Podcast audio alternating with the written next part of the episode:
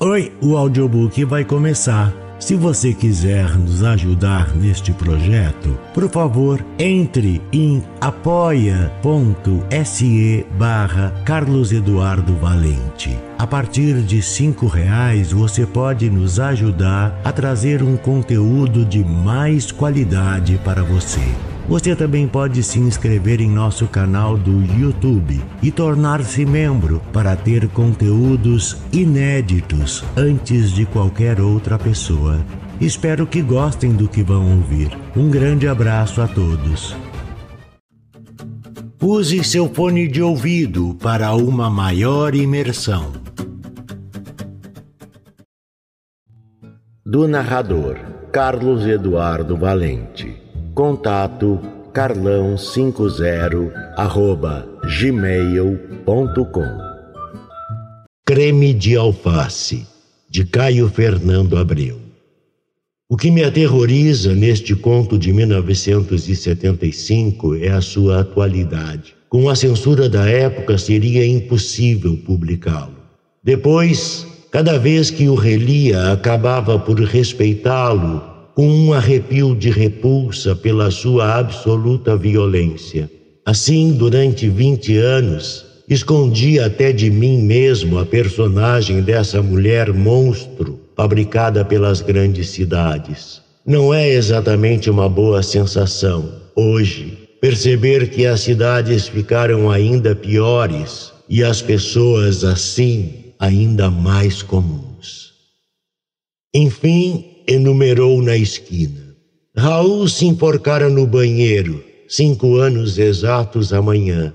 E este maldito velho com passinho de tartaruga bem na minha frente. Eu tenho pressa. Quero gritar que tenho muita pressa. Lucinda quebrou as duas pernas, atropelada por um corcel azul três dias antes da Martinha confessar que estava grávida de três meses. E não quer casar, a putinha. Desculpe, mas o senhor não quer deixar eu passar? Tenho pressa, meu senhor. O telegrama.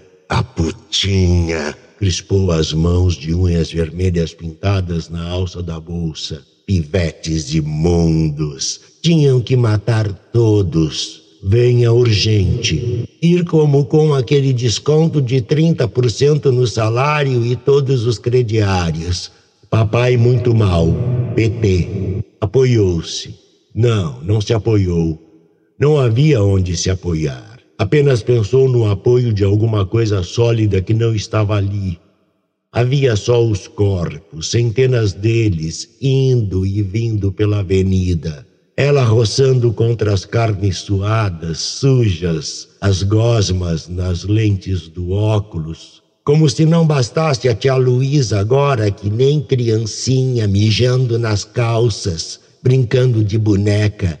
Dá licença, minha senhora, tenho seis crediários para pagar ainda hoje sem falta. Aqueles jornais cheios de horrores, aqueles negrinhos gritando loterias, porcarias, aquele barulho das britadeiras furando o concreto naquele dia a fumaça negra dos ônibus. E eu, de blusa branca, idiota, introduzindo devagar a chave na porta do apartamento de Arthur, buquê de crisântemos na outra mão. Uma hora tão inesperada e tão inesperados os crisântemos. A senhora não vai andar mesmo?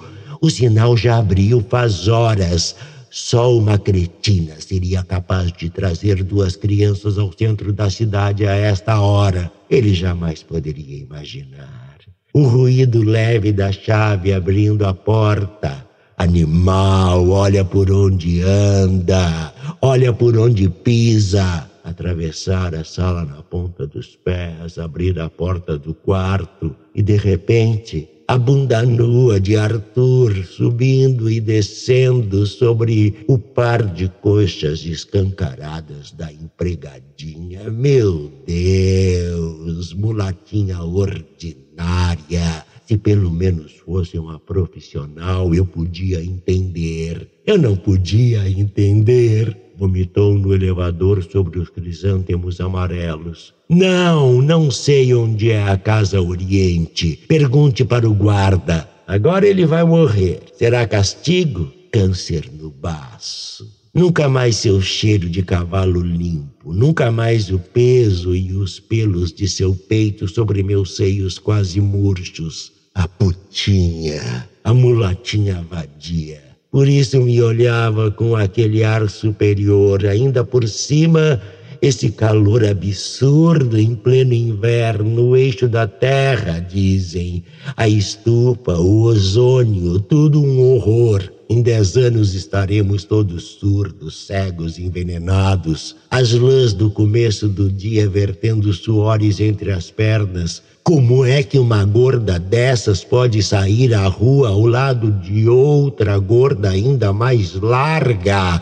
Fazem de tudo para atravancar o movimento alheio. Se pelo menos tivessem avisado a gente, você não vai me vencer. Ouviu bem sua vida de merda. Eu vou ganhar de você no braço, na raça, e quem se meter no meu caminho eu mato. Sem falar no Marquinhos, o tempo todo enfiando aquelas coisas nas veias, roubando coisas para comprar a droga. E sou eu sozinha quem carrega todo esse peso nas costas. Isso ninguém percebe, ninguém valoriza. Não, eu não nasci para viver neste tempo. Sensível demais. No colégio já diziam certo talento para dança. Eu tinha. E ali Augusta agora querendo ser modelo. Fortunas naquelas fotos. Não tenho nada com isso, mas falei assim para Yolanda, bem na cara dela. É tudo puta. O senhor, por favor, poderia fazer o obsequio de tirar o cotovelo da minha barriga? Porque precisa ser super-humana. Vocês estão me entendendo? Seus porcos, boiada, manada. Desviou com nojo do velho, a pústula exposta. Vai pedir dinheiro na Secretaria da Fazenda. Já cansei de dizer que mendigo é problema social, não pessoal. A cadela da Rosemary bebendo cada vez mais, meio litro de uísque até o meio-dia. Depressão, ela diz. No meu tempo isso tinha outro nome. Pouca vergonha era como se chamava. Este fio fino de arame atravessando na minha testa, de têmpora a têmpora, vibrando sem parar. É preciso, sim, ser biônica, atômica, supersônica, eletrônica. Vocês pensam que eu sou de ferro? Quando ia começar a rir alto, parada na esquina, viu a bilheteria do cinema. A franja de Jane Fonda. Imaginou a temperatura amena, o escuro macio na medida exata entre o seco e o úmido, e pelo menos decidiu, olhando o relógio, ainda dá tempo. Os crediários podem esperar pelo menos duas horas santas, limpas, boas de uma outra vida que não a minha, a tua, a dela, a nossa, uma vida em que tudo termina bem.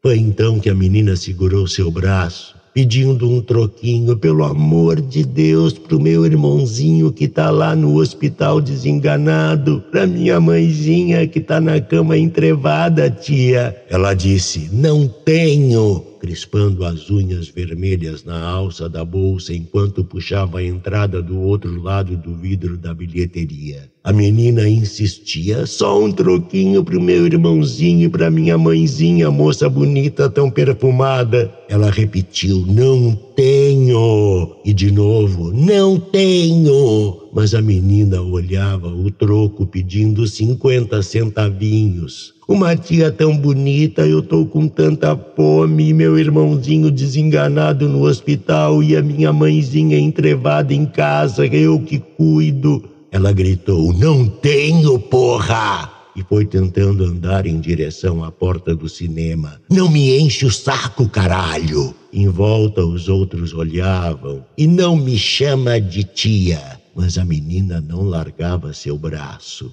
Assim, ela segurando com força a alça da bolsa fechada enquanto tentava andar e sem querer arrastando a menina que não parava de pedir.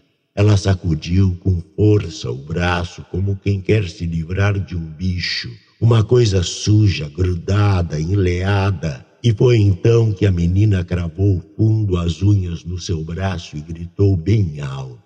Todo mundo ouvindo, apesar do barulho dos carros, dos ônibus, dos camelôs, das britadeiras, a menina gritou: Sua puta, sua vaca, sua rica, fudida lazarenta vai morrer toda podre. Tão exato, subitamente, inesperado, perfeito, mais contração que gesto, mais reflexo que movimento como um passo de dança ensaiado, repetido, estudado e executado agora, em plenitude. Ela ergueu a perna direita e, com o joelho, pelo estômago, jogou a menina contra a parede. A menina escorregou, gritando: Cadela, filha da puta rica, nojenta, vai morrer toda podre! Mas tantos carros passando e tanto barulho, mas tanto, tanto justificaria depois, à noite, na mesa do jantar, bem natural, servindo a sopa ainda não se decidira se de ervilhas ou aspargos. Sabem,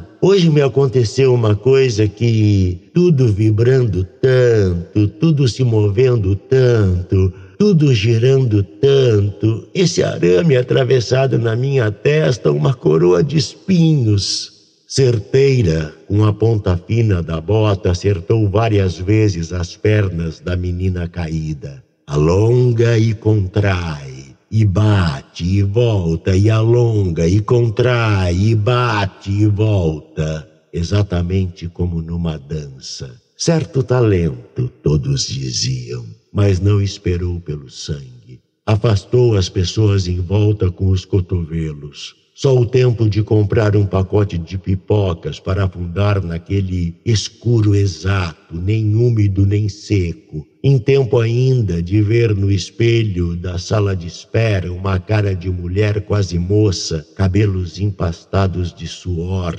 roxas olheiras fundas e mãos de unhas vermelhas pintadas crispadas com força na alça da bolsa. Quase uma assassina. Não pensou meu Deus, quase uma criminosa, espalhando-se sem horror na poltrona no momento em que as luzes começavam a diminuir. Apertou a bolsa no colo, puxou com as unhas para baixo, a gola alta arranhando o pescoço, cheiro de bicho sentiu. Cheiro meu de bicho, eu brotando do meio dos meus seios quase murchos, seis crediários e esse dinheiro por um filme que nem sei direito. Arthur deve estar morrendo mais um pouco agora, os cabelos finos e frágeis da quimioterapia. Ah, se enforcar feito Raul, se deixar atropelar igual Lucinda, regredir como tia Luísa, emprenhar que nem Martinha, trair como Arthur, se drogar igual Marquinhos, beber feito Rosemary virar puta que nem Lia Augusta, biônica, atômica, supersônica, eletrônica catatônica o dia inteiro no canto do pátio, enrolando no dedo um fio de cabelo encebado, os outros mijando e cagando em cima dela, a pia cheia de louça de três meses, lesmas, musgos, visgos, deixar apodrecer a vida como a vida deixou apodrecer o coração. Não, não nasci para este mundo a bunda subindo e descendo sobre um par de coxas alheias, ainda por cima mulatas, nunca mais. E eu de blusa branca e com crisântemos amarelos, puta fudida, cadela escrota. Ai que vou morrer toda podre por dentro, por fora. O bico da bota ardia querendo mais cinco anos no fundo de uma cama e de repente o contato do joelho quente de uma perna estendendo-se da poltrona ao lado. Tentou prestar atenção nas imagens, a silhueta das cabeças. Meu Deus, que boca tem a Jane Fonda! Pensou em mudar de lugar, mas tão cansada, um oceano de paz, e antes de decidir, arriscou um olho para o nariz poderoso do macho ao lado, desenhado no escuro ao seu lado, e suspirou mole. Por que não? Ninguém vai saber. Cadela gorda no cio, afundada cada vez mais na poltrona, a boca cheia de pipocas. Pouco antes de abrir as pernas, deixando os dedos dele subirem pelas coxas, bem devagar, para não assustá-lo, ainda esfregou as palmas secas das mãos uma contra a outra, tão ásperas. O espelho da sala de espera, uma lixa. Que pele, meu Deus, tem a Jane Fonda! O lixo das ruas e o roxo das olheiras tão fundas mas tão fundas, pensou acariciando o rosto, enquanto um dedo dele entrava mais fundo. Tão fundas que resolveu: eu mereço, danem-se os crediários. Custe o que custar, saindo daqui, vou comprar imediatamente um bom creme de alface.